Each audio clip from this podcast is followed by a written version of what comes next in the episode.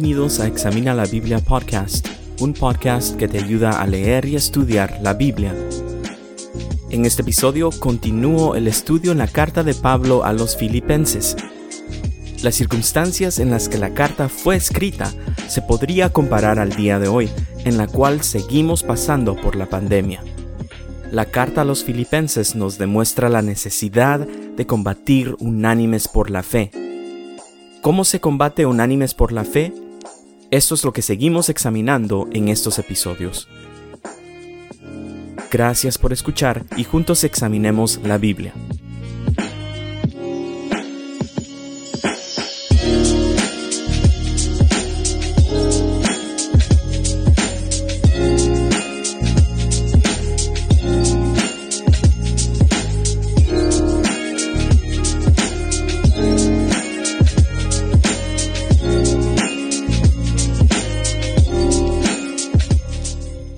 Antes de empezar con el texto de este episodio, quiero decir que hice una referencia a otro de los episodios de este podcast, Jesús y los impuestos, pero ese no era el episodio en el que hago una referencia a la política, aunque sí se menciona un poco la política, creo, pero el episodio que yo quería hacer referencia es otro episodio, y ese episodio se titula Nayib Bukele y la sabiduría de Dios.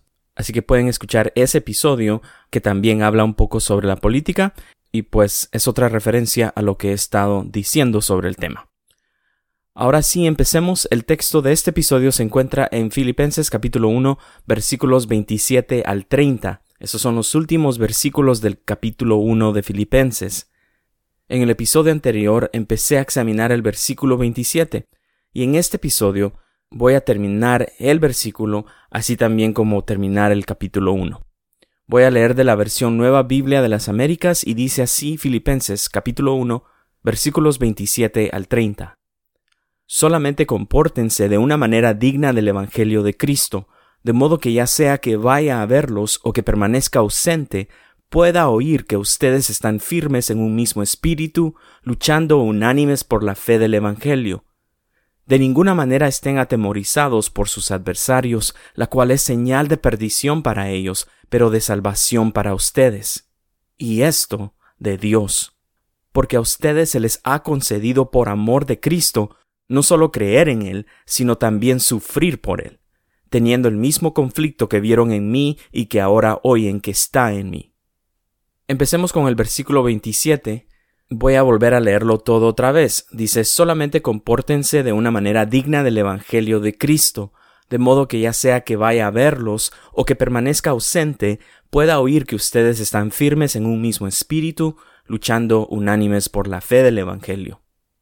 Quiero volver a esta primera parte del versículo. Se recordarán que en el episodio anterior dije que una mejor manera de decir esta primera parte o de traducir esta primera parte del lenguaje griego al español sería solamente continuad ejerciendo vuestra ciudadanía de una manera digna del Evangelio de Cristo.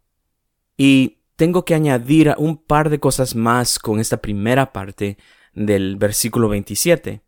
En la manera que Pablo está escribiendo, que el Evangelio de Cristo, la buena nueva acerca de Jesucristo, este mensaje, esta enseñanza, está por encima de cualquier ciudadanía, de cualquier partido político. Entonces, cuando verdaderamente se proclama el Evangelio de Cristo, cuando verdaderamente se proclama la buena noticia acerca de Jesucristo, nuestras creencias políticas van a tener que ser confrontadas. Mencioné que aquí en los Estados Unidos esencialmente tenemos dos partidos políticos, están los demócratas y los republicanos. Entonces, esto significa que el Evangelio de Cristo está sobre estos dos partidos políticos.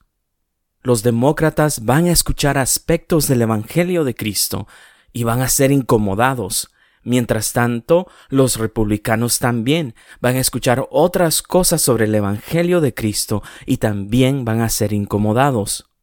Porque el Evangelio de Cristo es el reino de Dios y el reino de Dios no comparte su gloria con un partido político terrenal.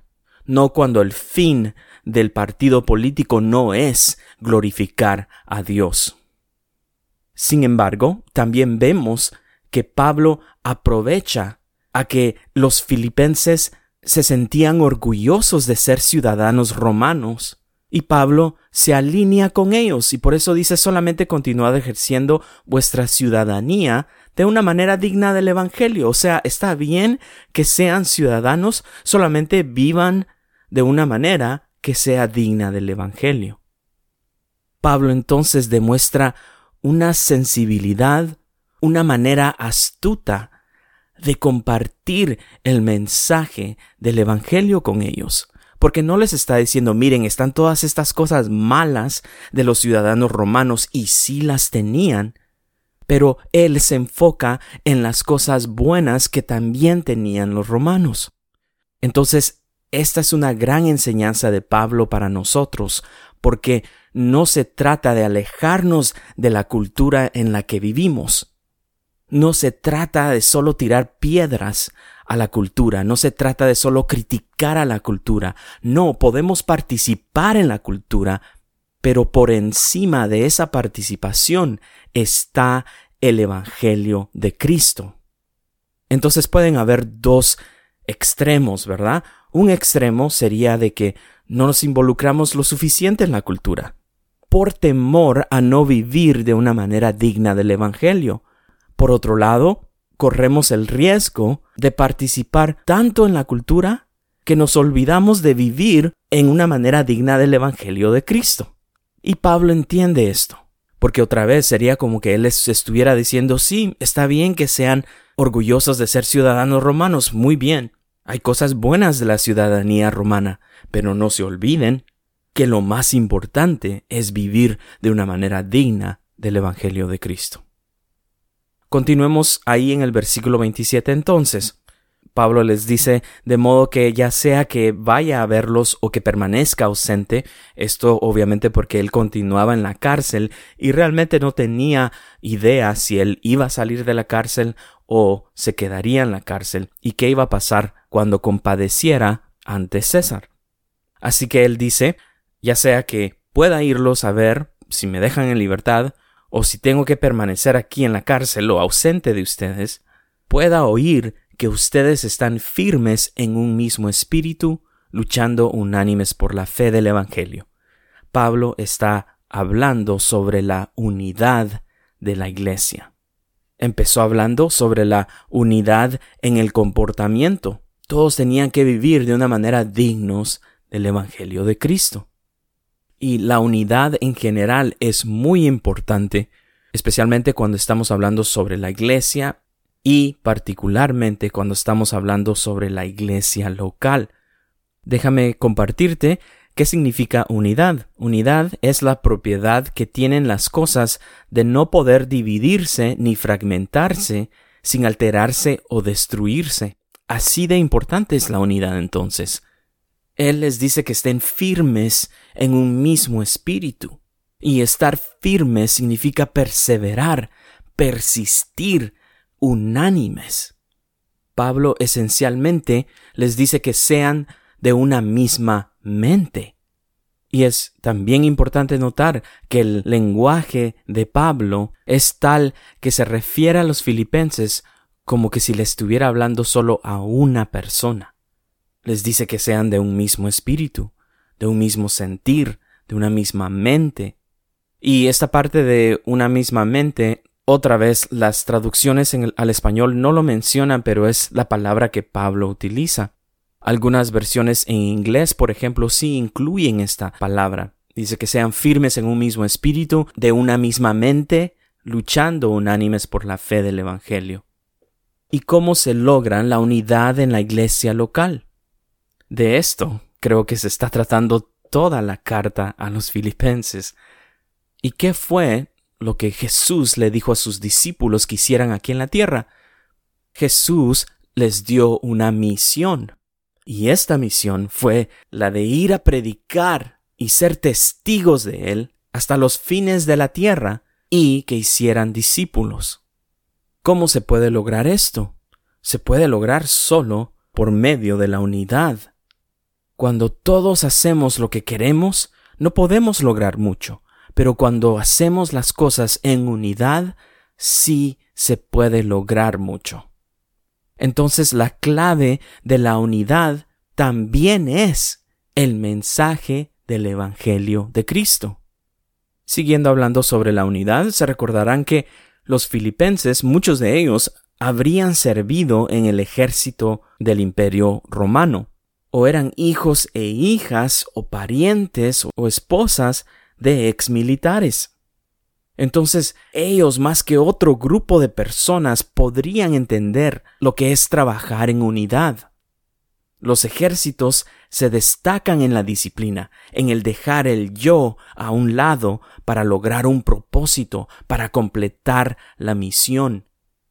Así como un ejército se mueve en unidad para cumplir una misión, asimismo Pablo les dice a los filipenses que tendrían que seguir firmes en un mismo sentir, en un solo pensar, tener las mismas metas y estar unánimes guardando el mensaje de la buena noticia, el Evangelio de Cristo, para poder luchar unánimes por la fe del Evangelio. Continuemos con el versículo 28. De ninguna manera estén atemorizados por sus adversarios, lo cual es señal de perdición para ellos, pero de salvación para ustedes, y esto de Dios. Pablo aquí señala que la presencia o la existencia de adversarios era una señal de perdición para ellos, pero también la presencia o la existencia de los adversarios también servía como una señal de salvación para los filipenses. Ya aquí, en el primer siglo, cuando Pablo escribe a los filipenses, ya habían enemigos de la fe.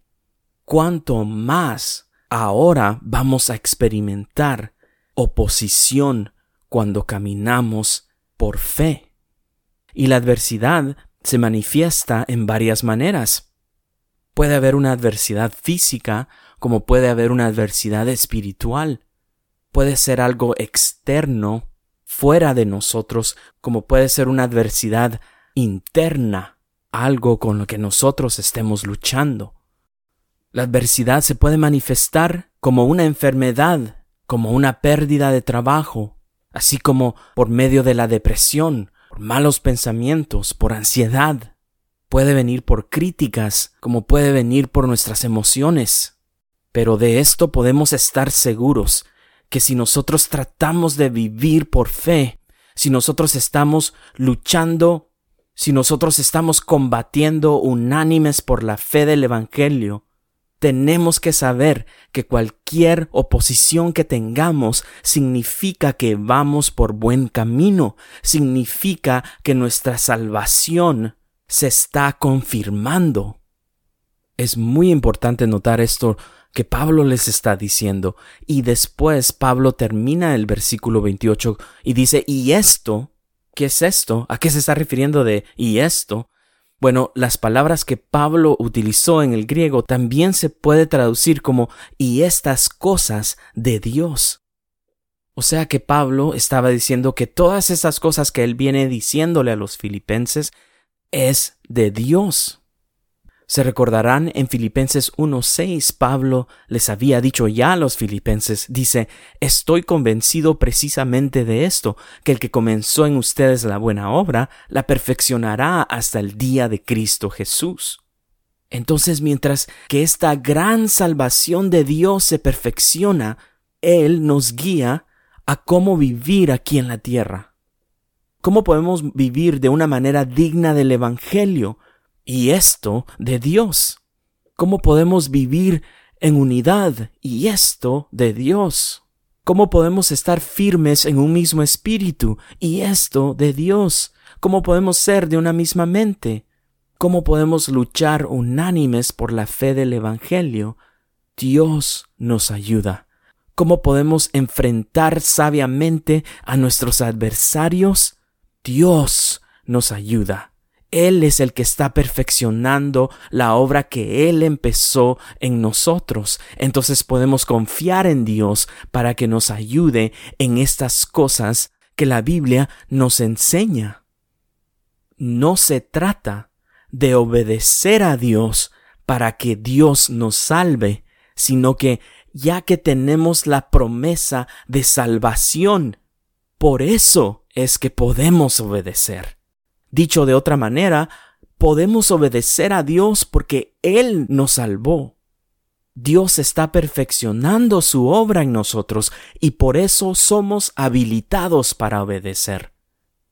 Continuemos adelante y empiezo a concluir. Miremos los versículos 29 y 30. Dice, porque a ustedes se les ha concedido por amor de Cristo, no solo creer en Él, sino también sufrir por Él, teniendo el mismo conflicto que vieron en mí y que ahora oyen que está en mí. Pablo también les hace ver la realidad de todo creyente. Esto es, que así como se nos ha concedido el creer en Dios, en su obra de salvación, así también vamos a tener que sufrir por nuestra fe. Y no necesariamente estoy hablando de persecución violenta, aunque sí existe en el mundo hoy en día, pero tal vez de una manera más general, sufrir por Cristo significa negarse a sí mismo. El tener que sufrir de alguna manera delante de nuestra sociedad que cada día se está haciendo más y más enemigo de Dios. Pablo esencialmente está diciendo que en donde hay una fe verdadera, allí habrá un sufrimiento por Cristo. Y Pablo termina en el versículo 30 diciendo que Él es el ejemplo de creer en Cristo y sufrir por Cristo. Pablo les estaba escribiendo a los filipenses precisamente porque estaba sufriendo por el Evangelio de Cristo y se encontraba preso por andar predicando el Evangelio de Cristo. Entonces, si estamos sufriendo por Cristo, este texto nos debe de animar a continuar, a perseverar, a estar firmes en nuestra fe. Dios está perfeccionando la obra que Él empezó sigamos juntos confiando en Dios y combatiendo unánimes por la fe de Cristo. Una vez más, gracias por escuchar y hasta el próximo episodio.